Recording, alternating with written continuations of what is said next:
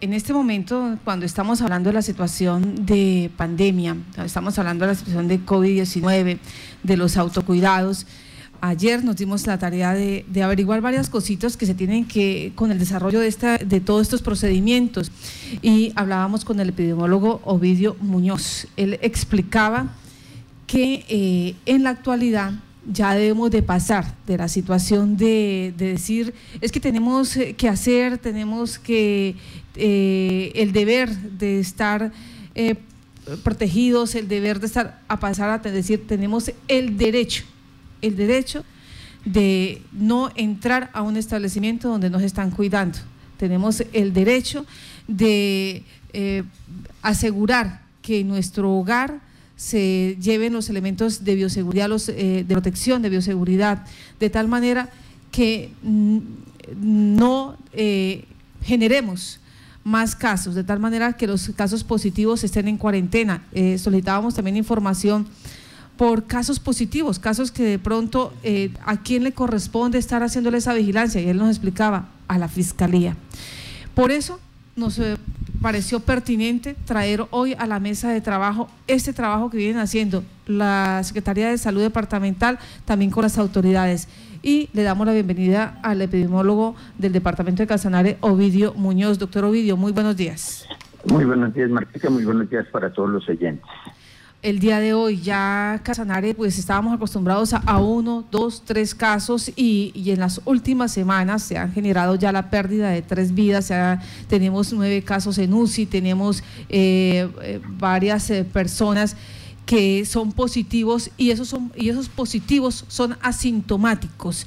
Y esos positivos asintomáticos pues nos genera a nosotros la duda quién los está vigilando, quién los está cuidando, quién los está, les está diciendo, por favor, ustedes no pueden salir de su casa, por favor, ustedes tienen que tener un control de 14 o 21 días o, según sea el protocolo. En este caso, ¿qué se está haciendo? A ver, eh, pues quién lo vigila, a quién es asintomático, pues yo creo que aquí vienen dos temas. Uno es la responsabilidad social. Si yo considero he estado expuesto, que prácticamente todos eh, somos eh, de riesgo, todos podemos haber estado expuestos, pues debo cuidar. Eso es, yo tengo que, usted hablaba hace un momento de manera muy acertada, yo creo que yo tengo unos derechos, pero también tengo unos deberes.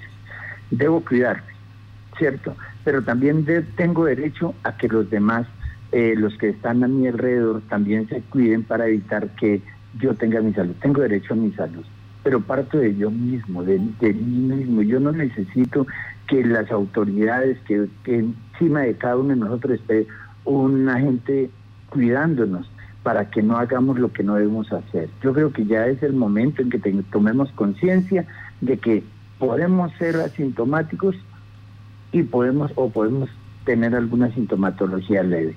Eh, pues en la medida que nosotros logramos avanzar haciendo muestras, haciendo pruebas para poder determinar eh, factores de riesgo, factores epidemiológicos relacionados con el virus, lo venimos haciendo, pero definitivamente estamos perdiendo la lucha sí, eh, y la vamos a perder si la responsabilidad social no comienza con cada uno de nosotros. Si esperamos que alguien nos diga qué debemos hacer, pues yo creo que hasta aquí ustedes, los medios de comunicación, nos han permitido informarle a la comunidad de manera amplia y suficiente el qué hacer para prevenir eh, que nos infectemos, el qué hacer para prevenir que infectemos a otros.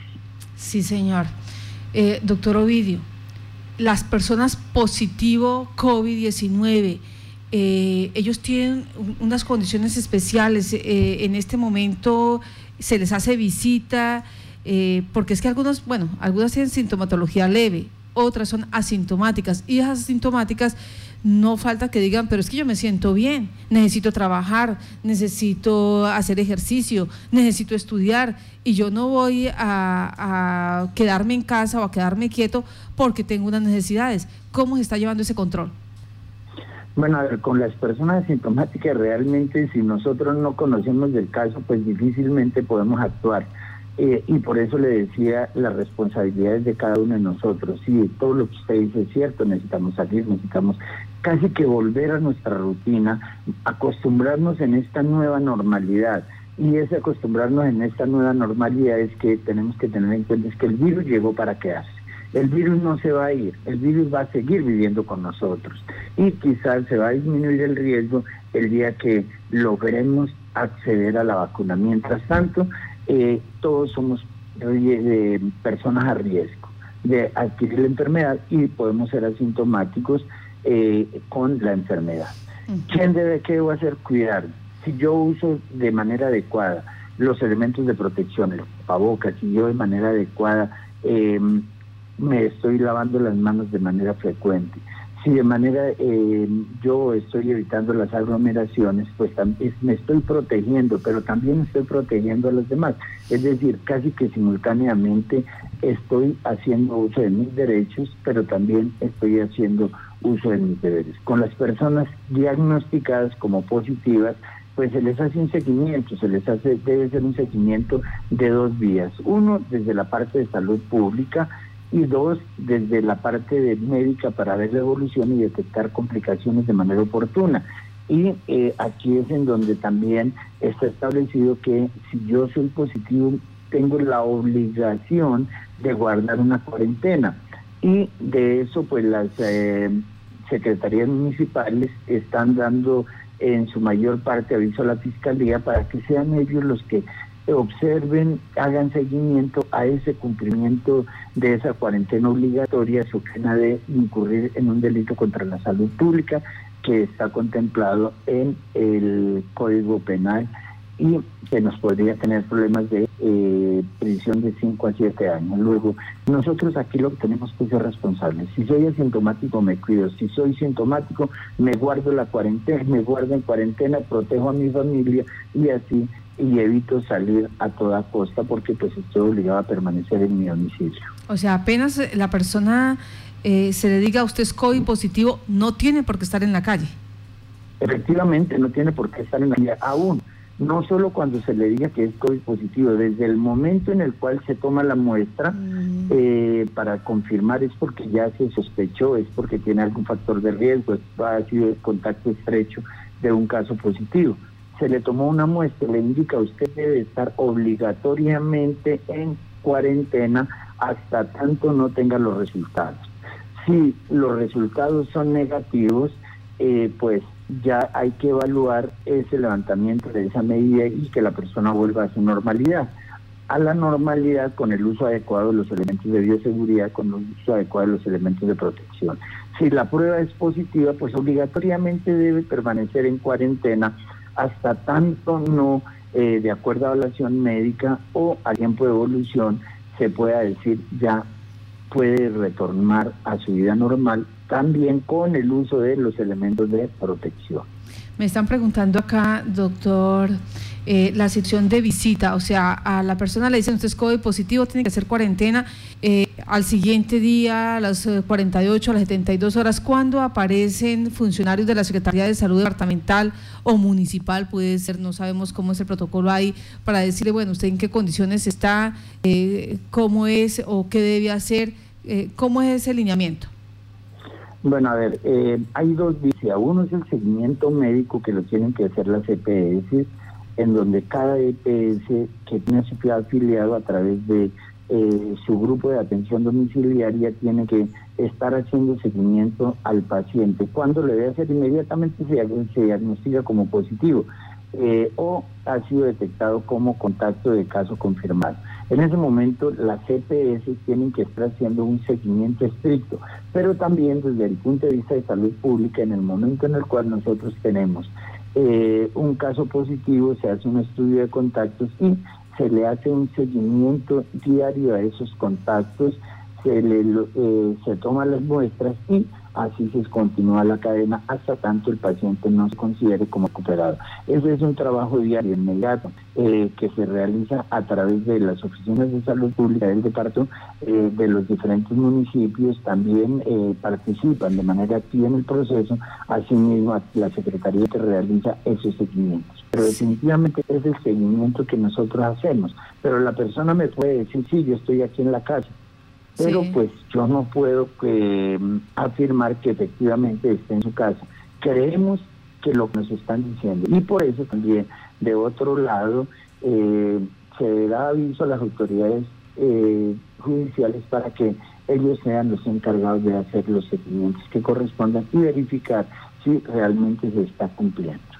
Permítame, en cuanto a la situación de las pruebas PCR y las pruebas rápidas, hay dudas en la ciudadanía. Dicen, bueno, puede ser que la prueba PCR o nucleica me salga positiva, pero yo me mando a hacer una prueba eh, rápida y me sale negativa. ¿Ahí qué hago? ¿Cómo quedo? A ver, el uso de las pruebas eh, tiene unas simulaciones específicas.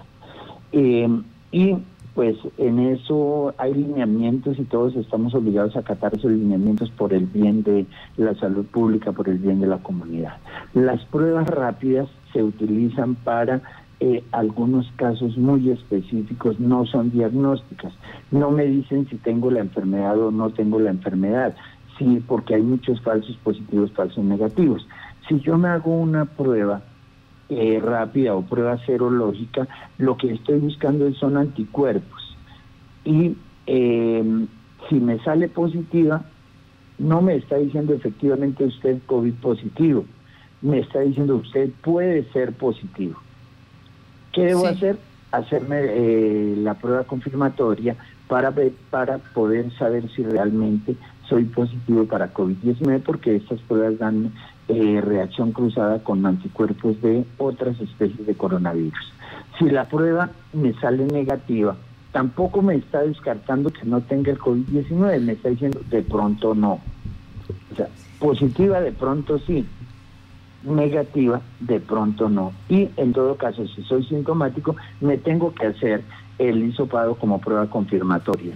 Eh, lo que usted dice es cierto, yo me puedo tomar hoy un PCR, me sale positivo y eh, hoy mismo o mañana o pasado mañana me tomo hago una prueba rápida que esa es innecesaria y no es un gasto de recursos innecesarios y me puede salir negativa. Eso no quiere decir, oye, fue que mi prueba eh, me salió, me dijeron de pronto fue un falso positivo con mi PCR. No, eh, lo que me están diciendo es que con la prueba rápida es que eh, eso no me detectó anticuerpos, de pronto no tengo la concentración de anticuerpos lo suficiente para poder eh, ser positivo.